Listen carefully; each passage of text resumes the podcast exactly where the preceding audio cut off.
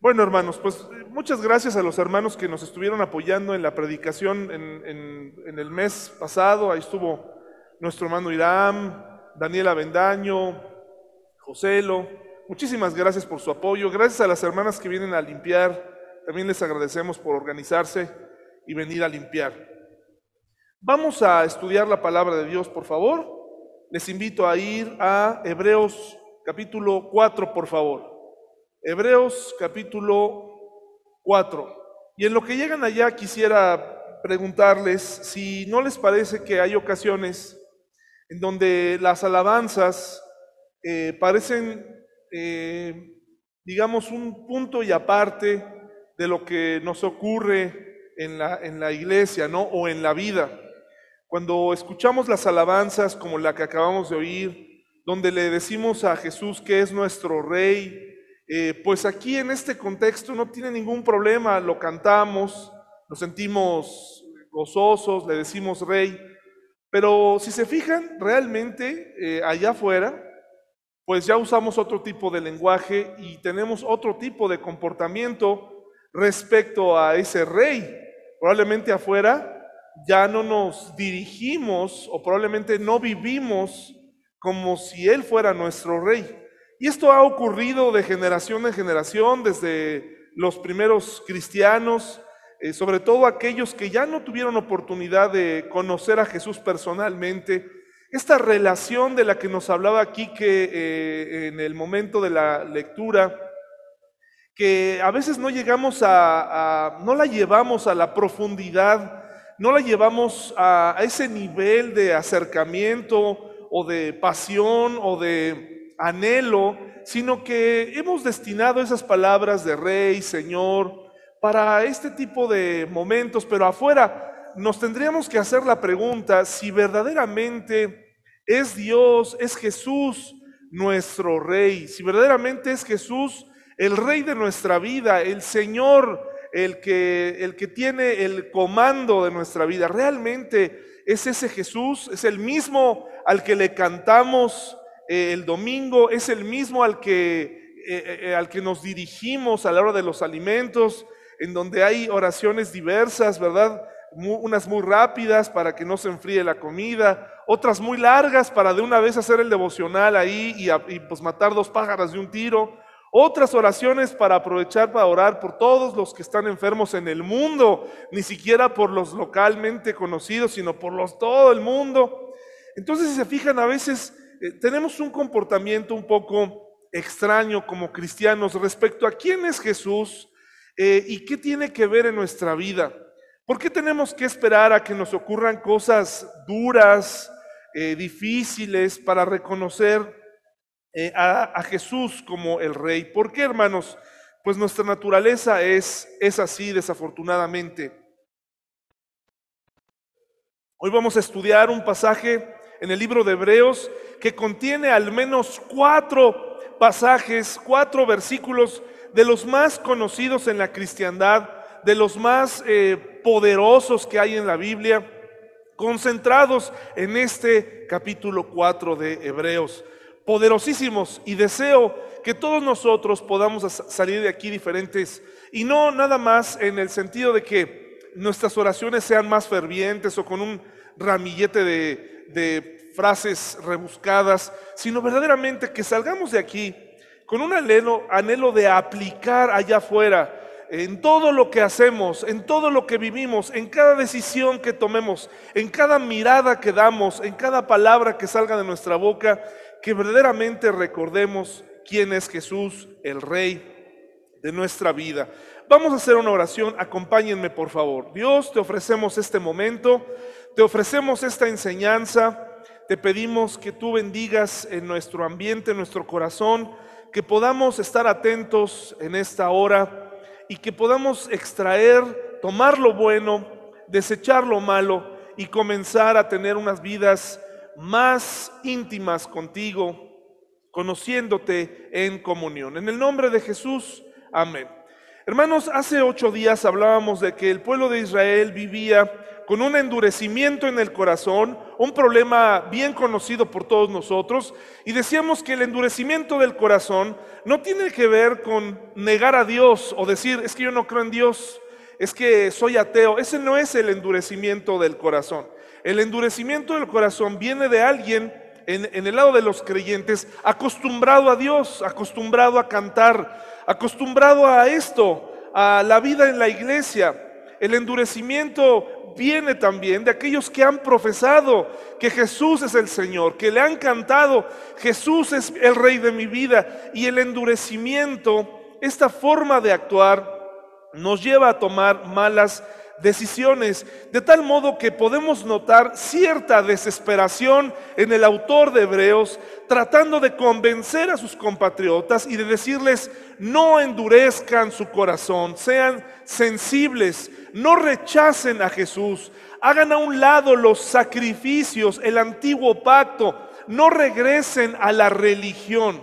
Hoy vamos a aprender que lo que hizo la ley fue precisamente provocar más pecado.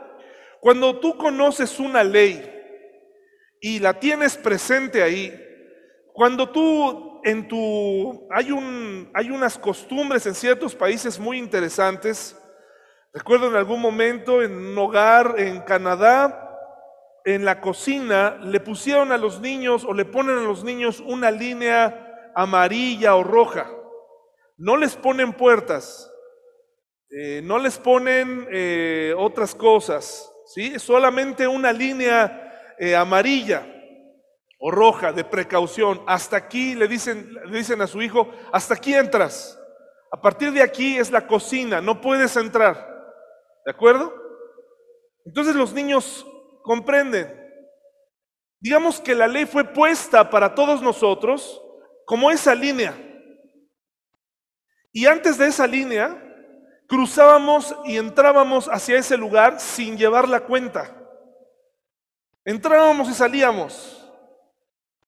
Pero a partir de la ley, a partir de que Dios establece la ley a su pueblo, en vez de que hubiera, de que la gente dijera, ya no quiero pecar o no lo voy a hacer, comenzó a haber una conciencia de cuántas veces se cruzaba la línea de un lado a otro. Empezaban a decir, hasta que perdieron la cuenta. Es como cuando haces propósitos de año nuevo. Y día enero 1, no tomé coca, no tomé Coca-Cola, propósito de año nuevo, ¿no? Ya, imposible para el mexicano que comemos con coca, ¿no? Pero, número dos, día dos, llevo dos días, sin tomar coca. Y así sucesivamente, hasta por el día 5 más o menos caes. Y a partir de ahí lo haces un día sí, un día no, hasta que pierdes la cuenta. Pero es ese propósito, es esa ley que te pusiste, tal vez no escrita en ningún lado, un asunto personal, la que te llevó a tener en mente lo que ya no querías hacer. La ley provocó que el hombre se diera cuenta que era imposible no fallar. La ley está puesta ahí para que nos demos cuenta que ninguno de nosotros puede llegar a pagarle a Dios la gran deuda debido a nuestro corazón rebelde, debido a nuestra naturaleza. Increíble los alcances de tu, de tu naturaleza. Los únicos decretos que yo puedo dar hoy acerca de mí mismo y del hombre y de la mujer en general es el siguiente decreto que soy pecador. Ese es mi decreto. Decreto que soy pecador. ¿De acuerdo? La única declaración que puedo hacer hoy es, declaro que Jesús es mi Salvador. De ahí en fuera yo no puedo decretar cosas ni andar diciendo otro, pero la naturaleza del hombre es darnos cuenta lo pecadores que somos. Por eso lo decreto hoy, soy pecador. No soy nada como lo decíamos hace ocho días. Tal vez tú dentro de ti mismo relaciones esta frase con algo agresivo respecto a, a lo que tú a lo mejor piensas o lo relacionas con tu autoestima. Dios te ama tal como eres, no tiene nada que ver con cómo te ves.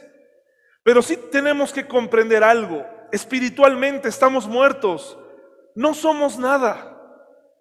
Todo lo que podamos aprender en este mundo, todos los éxitos que podamos llegar a obtener, no pueden comprarnos la salvación. El autor de Hebreos le quiere decir a sus compatriotas, por favor, cree en Jesús. Jesús es el sacerdote perfecto, es el sacrificio perfecto. Miren lo que dice Hebreos 4, lo voy a leer en la nueva traducción viviente. Tengo problemas hoy con mi voz porque mi voz está cambiando debido a la adolescencia en la que me encuentro. Mire lo que dice.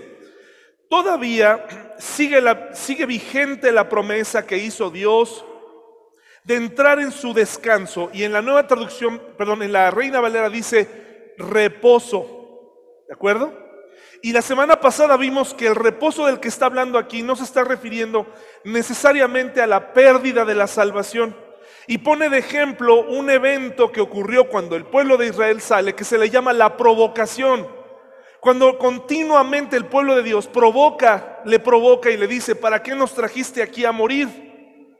Hasta que Dios se molesta y les dice, no entrarán a la tierra prometida. El autor de Hebreos está usando este ejemplo para decirte a ti, no te está diciendo, vas a perder tu salvación como relacionando la tierra prometida con, con, el reposo de Dios. Se está refiriendo, vas a perder tu comunión. Vas a perder tu comunión con Dios. Y eso a lo mejor no lo hemos llegado a medir. Pero si alguna vez has andado fuera de la comunión de Dios, podrás notar que probablemente de acuerdo a los estándares del mundo te sientes pleno, te sientes plena Probablemente te sientes en tu mejor momento físico, en tu mejor momento económico, pero espiritualmente experimentas un desierto, estás seco, estás seca. Pero el autor de Hebreos también, hoy, y hoy quiero llevarlos a reflexionar, dice que primero tenemos que pensar, si una persona no puede obtener eh, o, o no puede llegar a tener una comunión tan íntima con, con Dios, con Jesús, por su pecado, por su forma de vivir, y que continuamente llega a un punto en donde está así de obedecer, siempre se queda así de tomar la mejor decisión, siempre se queda cerca de lograr el objetivo espiritual, pero nunca lo alcanza, que siempre se queda a la mitad del camino, siempre se queda ahí me parece que también habría que reflexionar si para empezar tenemos una relación con Dios o no la tenemos. Si verdaderamente somos hijos de Dios o no lo somos. Es una pregunta trascendental. Y probablemente para ti, para los que nos escuchan ahorita desde sus casas, sería hasta ofensivo que yo te preguntara, ¿realmente eres cristiano? Llevas de tus, pongámosle, 20 años de cristiano, llevas 19 fuera de la comunión de Dios. O creyendo que tienes una comunión con Dios, pero es una comunión a tu manera, de acuerdo a tus propios estándares. Ya le preguntaste a tus hijos, que das por hecho que son creyentes que verdaderamente comprenden el mensaje de salvación, que realmente Jesús habita ahí. Y no solamente que ellos te contesten o que tú te contestes, sí soy creyente porque vengo a la iglesia, porque simpatizo con el 60% de lo que dice David y con el 60 o 70% de lo que dicen los pastores o porque casi la mayoría de las cosas en la Biblia me parecen correctas. Aquí es todo o nada, hermanos. ¿Eres creyente? ¿Soy creyente o no lo soy? Recuerdo la historia de un pastor que nos platicaba que este hombre viajaba a muchos lugares y en algún momento se acercó a una iglesia, dirigió una campaña evangelística y para su sorpresa, ¿saben quién pasó a aceptar a Cristo de entre la congregación? El pastor de la iglesia. porque nunca había entendido lo que era el mensaje de salvación. Nunca había entendido el mensaje de la gracia de Dios, de la fe, del arrepentimiento. Porque con todas estas eh, ideas traídas, no de la Biblia, sino de la reforma y de muchos otros momentos de la historia, combinadas hoy en día, dan como resultado una serie de cristianos confundidos, que no sabemos hacia dónde vamos, qué es lo que Dios quiere de nosotros. Hace rato, cuando nadie de ustedes había llegado y solamente estábamos Irán y yo aquí arreglando, hablábamos del cristianismo que solíamos vivir en el pasado. Hablábamos de hace, en mi caso, hace 10 años atrás, tal vez hace 15 años, en su caso, tal vez hace 6 años, 7 años atrás, un cristianismo de mucha actividad. Porque era la actividad la que nos hacía sentir parte, nos hacía sentir cercanos a Dios. ¿En qué ministerio entro? ¿En qué, qué hago y aquello? Y qué bonito es tener muchas cosas y hacer muchas cosas para Dios. Pero nos dimos cuenta y llegamos a la conclusión ahorita que en, ese, en esa avalancha de las cosas que hacíamos para Dios, dejamos de hacer otras tan importantes que ahora Estamos tratando de resolver lo que dejamos de hacer en la vida personal, que también es importante, porque también en la vida personal es ahí donde habita Dios. No te sientas mal si hoy no tienes un ministerio. Hay mucho que hacer en la iglesia, mucho, siempre. Pero no te sientas mal si no eres líder de algo, si no estás activo en algo. De hecho, hay muchos de nosotros que tal vez quisiéramos activarnos en diversas tareas, pero no estamos listos en nuestra vida personal. No sirve de nada hacer mucho en la iglesia si en tu vida personal está de cabeza. ¿De acuerdo, hermanos? Yo no te estoy alejando del servicio de la iglesia. Ni te estoy diciendo primero arregla tu vida, sencillamente comienza a combinar tu vida personal con tu vida laboral, con tu vida cristiana y que, y que sea una sola vida, no un montón de roles. Bueno, pues aquí entonces, mire lo que dice este autor. Dice, todavía sigue vigente la promesa que hizo Dios de entrar en su descanso. Por lo tanto, dice el autor, debemos temblar de miedo ante la idea de que alguno de ustedes no llegue a alcanzarlo tiene un tremendo temor porque sus compatriotas no lleguen nunca a tener o a entrar en el reposo y en que significa la verdadera comunión con Dios. Y este debería ser un temor de todos nosotros, que verdaderamente nuestros hijos no solamente nunca experimenten el reposo definitivo con Dios, la salvación eterna, sino que y la comunión con Él, sino que ni siquiera lleguen a ser salvos. Por eso dice aquí, temblemos de miedo, temamos, temblemos de miedo siquiera al pensar que mi relación con Dios ni siquiera es tan buena como yo creo, pero es que la he medido en función a otros. Es que yo no me veo tan espiritual como ella, yo no me veo tan espiritual como él, porque no me sé tantos versículos. Esas son tonterías, hermanos y hermanas. Tú puedes tener la comunión con Dios más cercana o la más fría del mundo. Y te aseguro que si estás así, en lo más frío de tu vida cristiana, yo te recomiendo que hagas un examen acerca de si verdaderamente pertenecemos a Dios, le pertenecemos a Él o todavía no. Y esta preocupación no solamente la tenía eh, el autor de Hebreos. Mire, acompáñeme a segunda a Corintios 13:5. Uno de los pasajes más tremendos. Segunda Corintios 13:5, por favor. Y le voy a pedir a mi amiga Mayra que nos lo lea para que quede en la grabación, que salga desde su voz, que es una voz que Mayra dice, porque yo jamás lo he escuchado, y como soy un hombre de fe, ella dice que canta, Nunca la oímos cantar, nunca la oímos cantar en la iglesia. Siempre me dijo, un día voy a cantar en la iglesia. La señorita no, solo nunca cantó, sino que además ya se va a ir del país. Espero que antes de irse, cante. Pero mientras que lea. A ver, Mayra, ya tienes, por favor, Segunda Corintios 13, 5 en la nueva traducción viviente, por favor.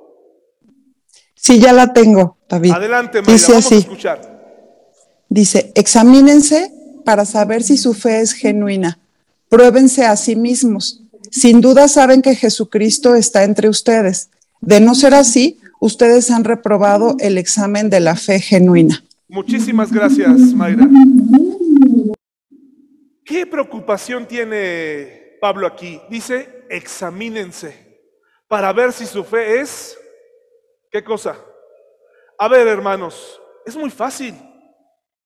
Cuando tú quieres saber si algo es verdadero, hoy en día hay cierta complicación, pero aún, así te das cuenta.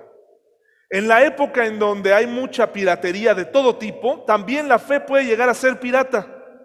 Pero incluso en los cubrebocas. ¿Se acuerdan al inicio cuando nos dijeron que el KN95 era el bueno? ¿Y era fácil conseguir el KN95? No era fácil porque a alguien se le ocurrió comprar un millón de KN95, ¿no? Y se agotaron. Ahora, en todos lados puedes conseguir un KN95. Eso significa que todos los que te venden realmente son tricapa, realmente pasaron por todos esos filtros del, del... ¿Sabes cómo puedes saber si verdaderamente tu cubrebocas es bueno? ¿Sabes cómo? ¿Que diga KN95? No. Para saber si un cubrebocas y el que sea que traigas está cumpliendo su función, pues es que sirva para eso.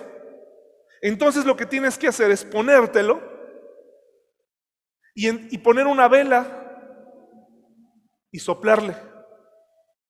Si se apaga,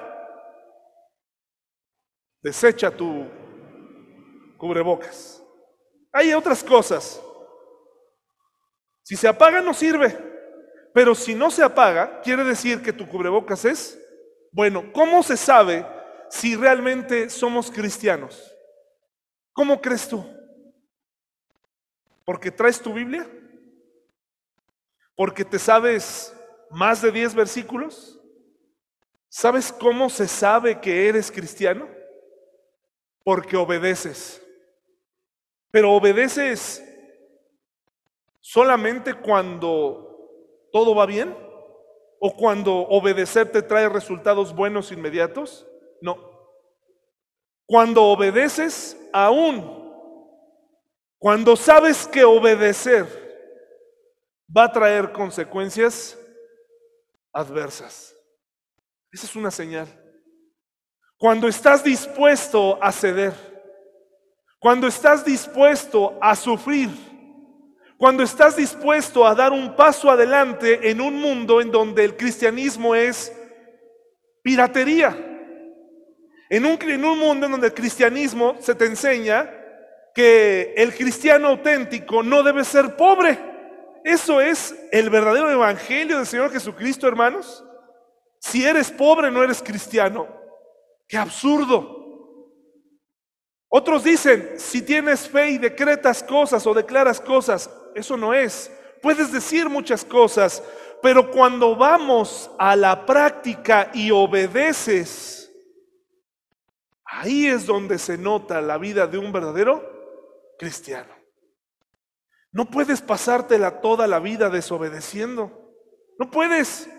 No tienes comunión con Dios y probablemente eh, reprobaste la prueba de la fe, fe genuina porque una vida en donde está Jesús hay obediencia, aunque esa obediencia cueste.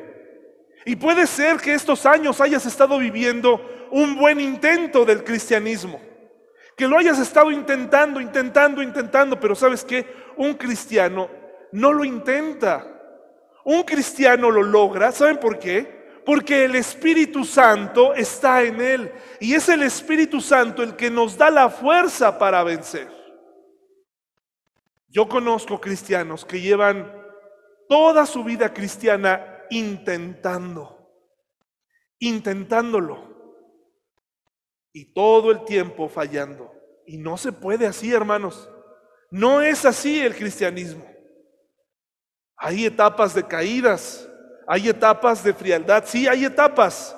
Hay etapas de enfriamiento espiritual, por supuesto que la hay, pero de eso a que no hayas cosechado en tanto tiempo más que un puñadito de victorias, nos está hablando de que hay algo, no estamos ofreciendo fruto. Regresemos a Hebreos. Dice, y el, y el autor de Hebreos nos dice en el versículo 2, pues está pues esta buena noticia del descanso que Dios ha preparado se nos ha anunciado tanto a ellos como a nosotros, es decir, ha llegado el Evangelio de Dios a todos, pero a ellos no les sirvió de nada porque no tuvieron la fe de los que escucharon a Dios, pues solo los que creemos podemos entrar en su descanso. En cuanto a los demás, Dios dijo, en mi enojo juré, ellos nunca, entrarán, nunca entrarán en mi lugar de descanso. Si bien ese descanso está preparado desde que Él hizo el mundo, sabemos que está preparado debido al pasaje en las Escrituras que menciona el séptimo día. En el séptimo día Dios descansó de todo su trabajo, pero en el otro pasaje Dios dijo, ellos nunca entrarán en mi lugar de descanso. Así que el descanso de Dios está disponible para que la gente entre, pero los primeros en oír esta buena noticia no entraron porque desobedecieron a Dios. Está haciendo la comparación, lo vamos a hacer más sencillo, está haciendo la comparación de aquel momento en donde una generación entera queda fuera de la tierra prometida y luego nos dice, y compara algo muy interesante. Dice que Dios descansó de sus obras al séptimo día. Y, si usted no lo entiende aquí, porque no es fácil de comprender a veces los términos y hay que estarle buscando y, y consultando a otros expertos, y por fin pude entender este pasaje como se debe. ¿Qué tiene que ver que de pronto en este momento el autor de Hebreos nos está hablando de ese reposo, ese descanso, y de pronto saca la luz que hubo un día en el que el Señor Jesucristo, descan, perdón, el Señor nuestro Dios, descansa de sus obras al séptimo día. ¿Qué cree que tiene que ver? Para que tú y yo podamos entender algo. Cuando Dios terminó su obra, cuando Dios terminó su creación y vio, y, después de, de haber hecho algo, terminaba diciendo, y vio Dios que era bueno. Después de que Dios hizo la tierra, hizo la luz, hizo el mar, después de que te hizo a ti el prototipo del hombre y de la mujer y vio que era bueno, descansó. ¿Qué sientes cuando haces algo y cumples algo? ¿Qué sientes, hermano y hermana? ¿Cómo? Descanso, pero, pero hay una emoción especial. ¿Qué es? ¿Cómo se le llama? Híjole, Abraham, estás encendido, mi hermano, estás encendido. Satisfacción, satisfacción. El autor de Hebreos le está diciendo a esta gente, un día, un día descansarás de ti mismo. Así como Dios descansó de sus obras y dijo, todo esto quedó muy bien, nos está diciendo, un día nosotros llegaremos a descansar de nuestra naturaleza caída. Ojalá, dice el autor de Hebreos, pudieras experimentar o llegar a experimentar lo que significa descansar de ti mismo. Eso es lo que hace el cristianismo. nos hace descansar de nosotros mismos y de nuestra naturaleza caída. Porque, ¿qué crees? Como diría mi hija, ¿verdad? Así, a todo. Porque, ¿qué crees? Me dice, ¿qué crees, papá? ¿Qué crees? ¿Por qué, qué crees? No somos tan agradables como parecemos. No somos tan santos como aparentamos. ¿No te has cansado de ti mismo y de tus reacciones? ¿No te has cansado de tu apatía? ¿No te cansas de que saliendo de aquí inmediatamente te subas a tu auto, empezarás a ver la dificultad del día de mañana o del minuto que sigue? ¿No te has cansado del hastío con el que miras la vida? Ay, mañana otra vez a trabajar. Ay, qué flojera. Ay, otra vez a lavar. Ay, otra vez a limpiar. Ay, otra vez a leer. Pero fíjate qué interesante, hay cosas que no puedes dejar de hacer porque si no, pues ahí se juntan. La Biblia sí la puedes dejar de leer. Puedes dejar de venir a una reunión. ¿No te cansas de que llegue el miércoles y que digas que llegue el mismo dilema de siempre, el mismo maldito dilema? Me conectaré hoy. Me duelen los pies. Me duele cada centímetro de mi ser. Estoy tan cansado. Es el mismo dilema. ¿No te has cansado de claudicar? ¿No nos hemos cansado de, este mismo problema de siempre? Dejar a, un Dios, a Dios a un lado. Y eso significa, el autor de Hebreos nos dice, no solamente no vas a tener comunión, y esa comunión probablemente te puede llegar a costar a que ni siquiera seas cristiano, nunca vas a llegar a sentir la verdadera satisfacción que siente un cristiano necesitado de Dios que le busca en cada momento. Es verdad, no nos postramos como los musulmanes. No, no, no tenemos ese hábito. Pero un musulmán, llegada la hora, el momento de la oración, no importa si están en París, no importa si están en la Ciudad de México, en el Ángel de la Independencia. No importa si están en Istambul, no importa dónde estén. El musulmán se inclina y eso es digno de admirarse, se tira ahí con su con su este, carpetita y adora a lo que él considera que es la verdad. Y tú y yo tenemos la verdad. Nos fue revelada y tan rápido nos fastidió. Así que nunca llegaremos a saber lo que significa vivir una vida sin nuestra naturaleza pecaminosa. ¿No te has cansado de malinterpretar lo que la gente hace? Que tú imaginaste en tu cabeza, tú configuraste todo eso aquí. Aquí lo armaste. Ah, es que lo quiso, lo hizo por esto. Ah, y entonces la siguiente vez que crees que va a pasar, lo vas a volver a pensar, no te has cansado de ti. Eso es lo que hace nuestra naturaleza pecaminosa. Nos hace imaginar cosas que no están ahí. Nos hace decir cosas que no queríamos decir, pero siempre sale nuestro, nuestro conocimiento humano. Ah, ahí te va. Nunca llegaremos a saber. Mire lo que dice aquí. El versículo 6, perdón, desde el 7. Entonces, Dios fijó otro tiempo para entrar en su descanso y ese tiempo es hoy. Lo anunció mucho más tarde por medio de David en las palabras que ya se han citado. Cuando oigan hoy su voz, dice, no endurezcan el corazón.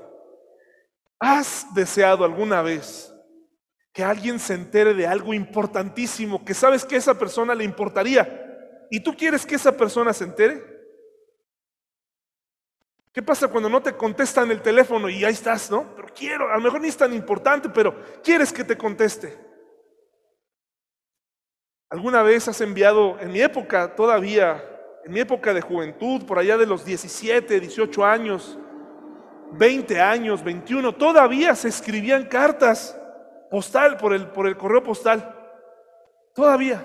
Y todavía, con permiso de mi esposa, estoy hablando, hermanos, por favor. Todavía llegué a enviar unas cuantas. Y era emocionante saber que esa carta viajaba y llegaba a su destino. Y que esa carta escrita por nuestro puño y letra era leída por esa persona. No, yo lo voy a nombrar un amigo, un amigo, un amigo nada más. Esa carta se la mandé a un amigo. Y qué emocionante era cuando leían la carta. Y qué emocionante era cuando esa persona que correspondía enviando otra. Y abrías y esperabas al cartero. Hasta hay una canción. Mr. Postman, ¿no? El señor cartero, no sé cómo se traduce en México esa canción, pero hay una canción, creo que la tradujeron, ¿no? El señor, no sé si sí la tradujeron, ¿no? Ya ven que todo lo norteamericano lo pasaron a mexicano en el rock. El cartero y llegaba.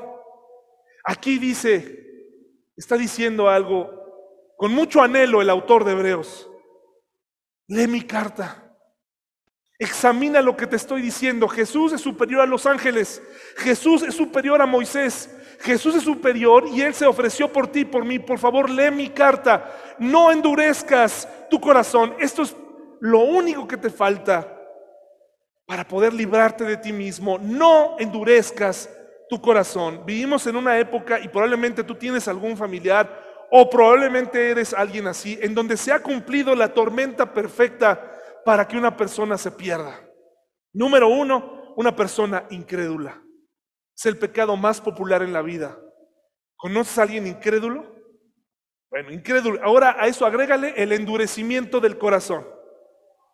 Incrédulo, duro, desobediente y rebelde. Imagínate qué características.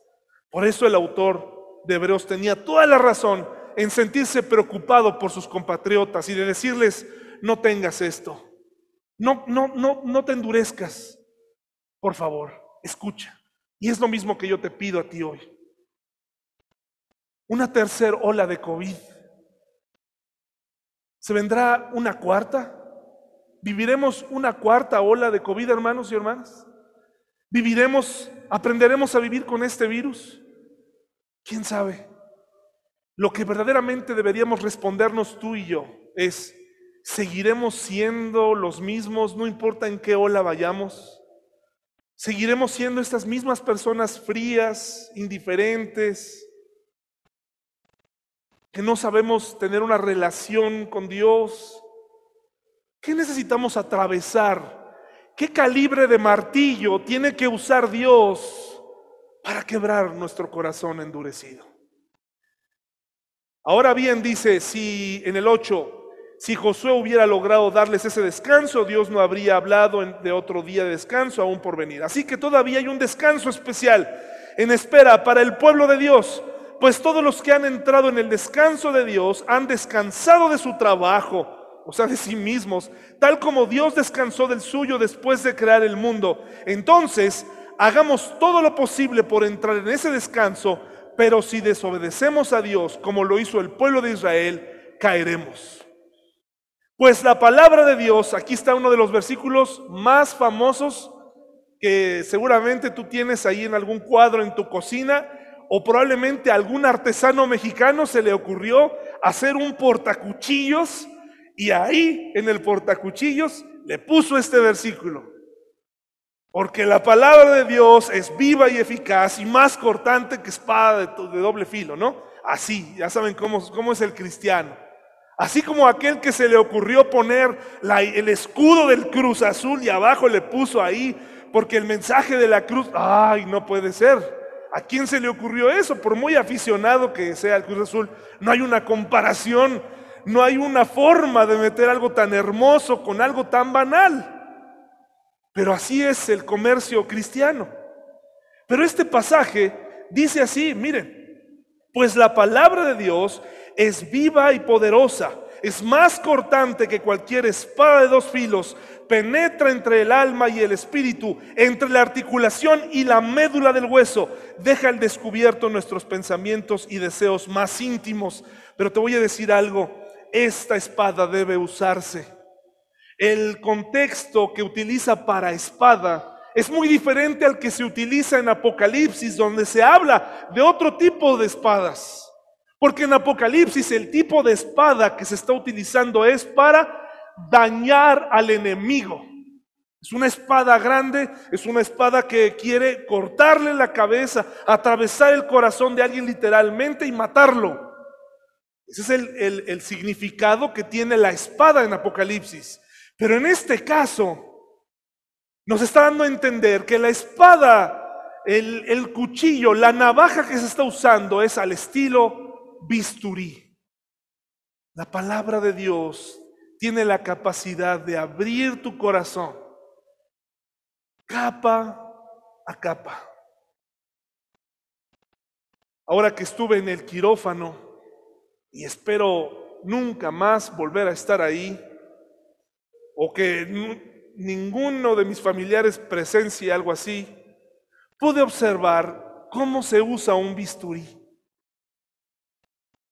Mi hija no se va a acordar, porque es pequeña. Pero ahí pude entender el poder que tiene el bisturí.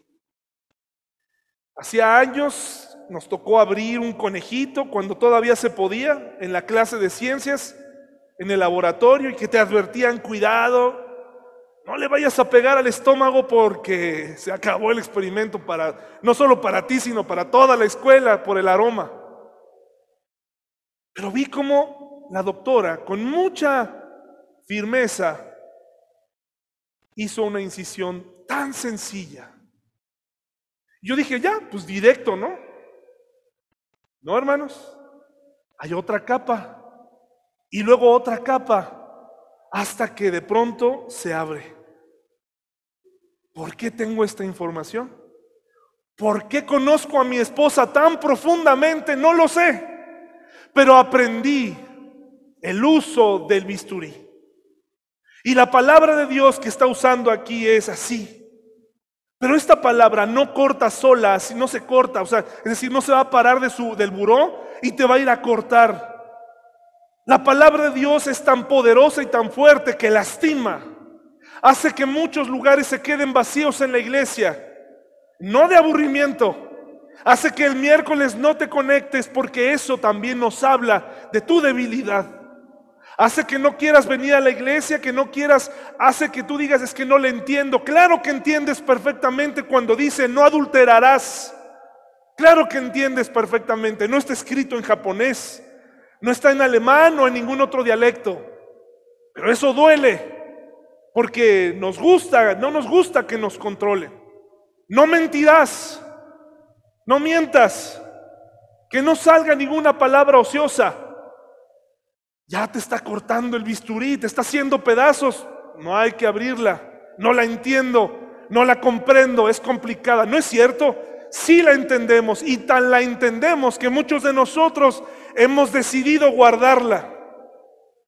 Porque cuando agarras un pasaje, por favor, no, mira, está bien, Levítico, ok, te aburre. No, es que las genealogías te aburren, ok, pero Éxodo 20 no, te abur no, debería aburrirte. Deberías estar atento a escuchar los mandamientos de Dios. El Nuevo Testamento, todo eso te abre, es el bisturí de Dios. ¿Qué tan duro puede ser un corazón como para que no entre la espada de doble filo? Quiere decir que no hay esperanza. El pecado de incredulidad, el pecado de rebeldía, el pecado de desobediencia, esos pecados hacen una capa en tu corazón. Te estoy diciendo entonces que la palabra de Dios dice es viva y eficaz y más cortante que toda espada de doble filo, pero no está diciendo que esta espada, así, en esta característica, porque también la palabra de Dios se compara a un martillo a un espejo que rompe el corazón. Un día, si tú eres su hijo, tendremos que pasar y experimentar por el quebranto. Porque si eres su hijo, te va a permitir atravesar por cosas así. Este pasaje es increíble, hermanos. Dice, deja al descubierto nuestros pensamientos y deseos más íntimos no hay nada, y aquí está otro versículo maravilloso, fácil de entender. No se necesita, no es un acertijo, es sencillo. No hay nada en toda la creación que esté oculto a Dios. ¿Hay algo que le puedas ocultar a Dios hablando de tus pensamientos, hablando de tu naturaleza, hablando de tu propia inseguridad, hablando de tu propia incredulidad? ¿Hay algo que tú le puedas ocultar a Dios? Puede ser que hagamos toda una vida basada en una mentira o que ocultemos aspectos de nuestro pasado con tal de que nuestro esposo, nuestra esposa no se entere jamás. Pero ¿hay algo que se le pueda ocultar a Dios? ¿Hay algo que le podamos... Entonces, ¿por qué pretender? ¿Por qué pretender que Dios no sabe?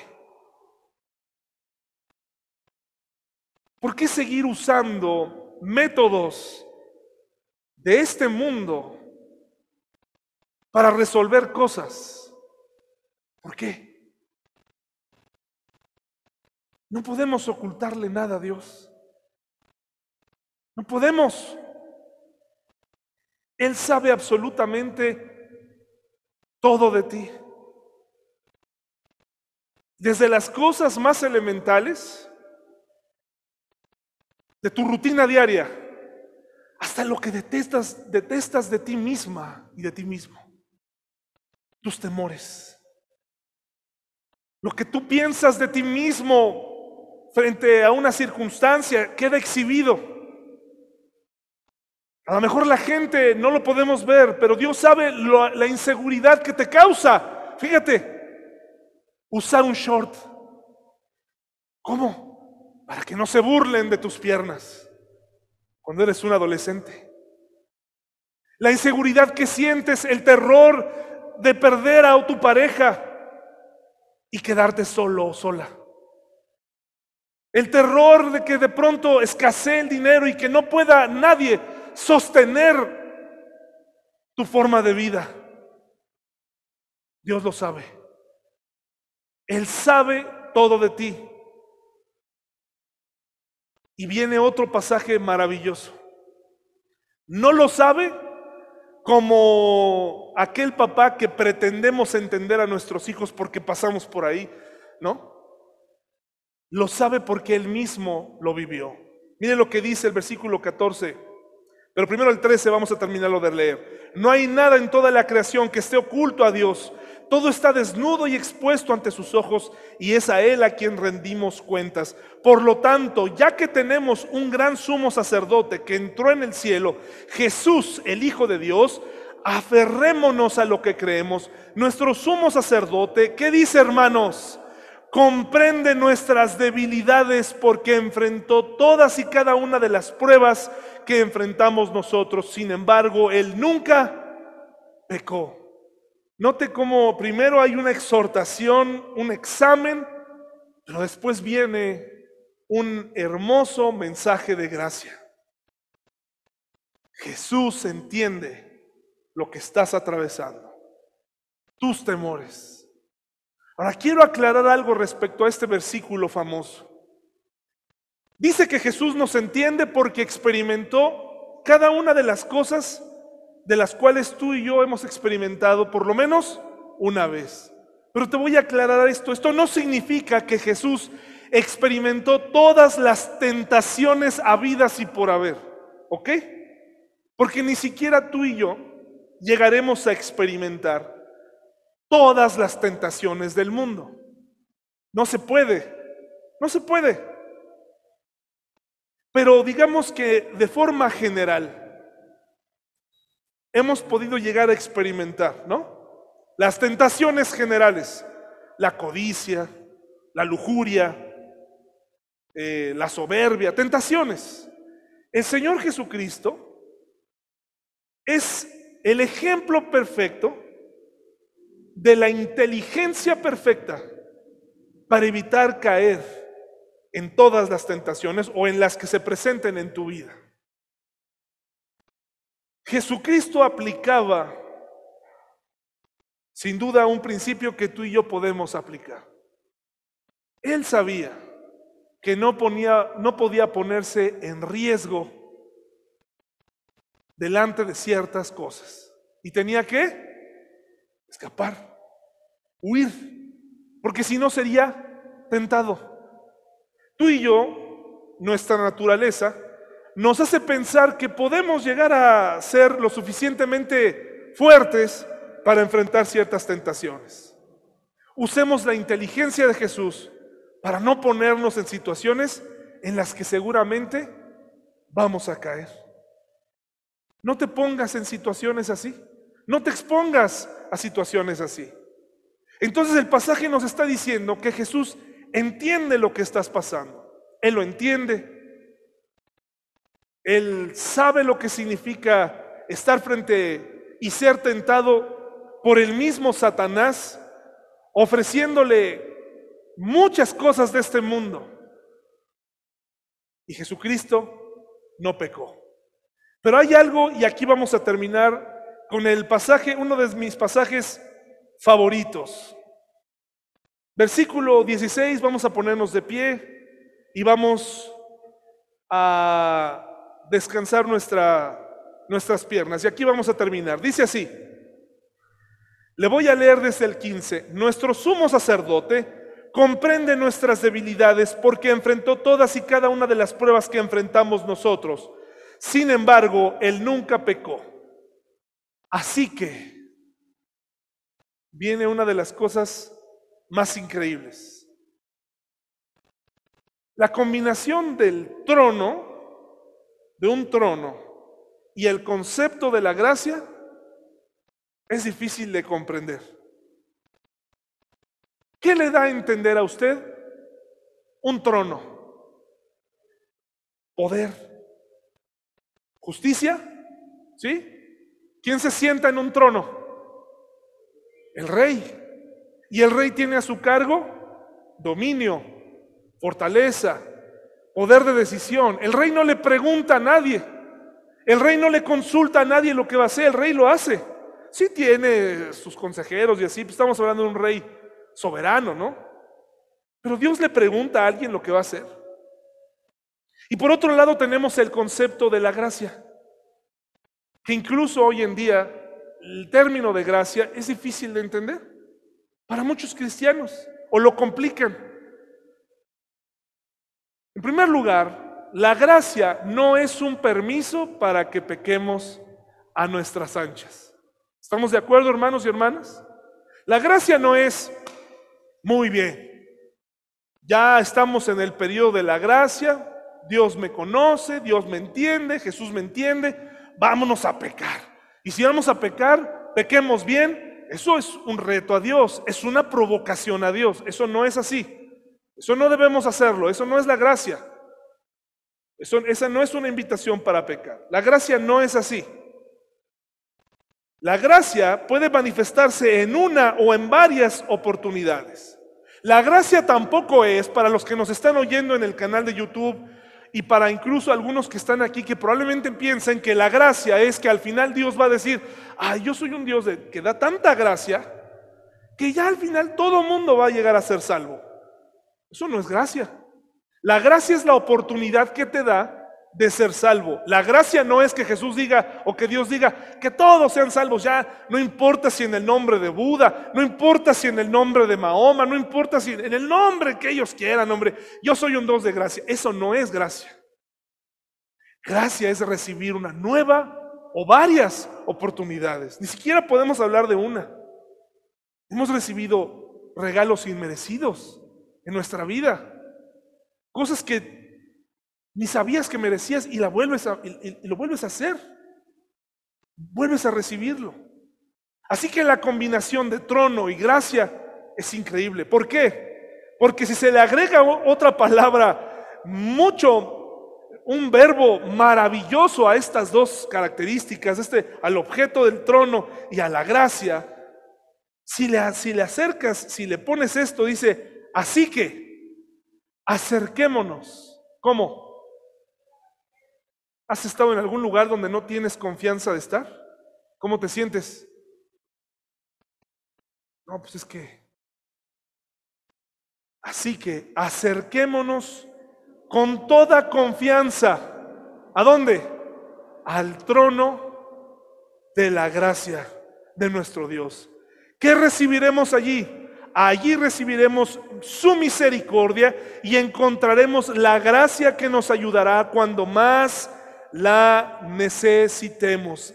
Dice la Reina Valera, para el oportuno socorro. Y socorrer es identificarnos con Jesús. Vamos a encontrar un Jesús que te va a recibir, que te va a decir, te entiendo, te entiendo por lo que pasaste, pero deja de hacerlo. Usa el bisturí, quita las capas. Deja de pecar por deporte. Deja de comportarte como cristiano y sea un cristiano. Hablémonos de frente. Vengamos y estemos a cuenta. Hablemos sin mentiras, sin pretensiones. Yo te conozco. Acércate confiadamente. Entra sin temor a este trono de gracia donde yo pudiera decidir que no entrabas jamás, pero Él está decidiendo entrar confiadamente al trono de la gracia. Hermanos y hermanas, probablemente no hemos llegado a entender el alcance de este acceso a ese trono. La oportunidad de entrar a ese lugar de ser transformados, de ser liberados de nosotros mismos y recibir la oportunidad de tener una nueva naturaleza con toda una nueva forma de pensar, una nueva forma de sentir, una nueva forma de perdonar, una nueva forma de amar que solamente Jesús nos puede dar. Hermanos y hermanas, no endurezcamos nuestro corazón y entremos confiadamente aquel que nos recibe. ¿De acuerdo, hermanos? Vamos a orar, vamos a inclinar nuestro rostro, por favor.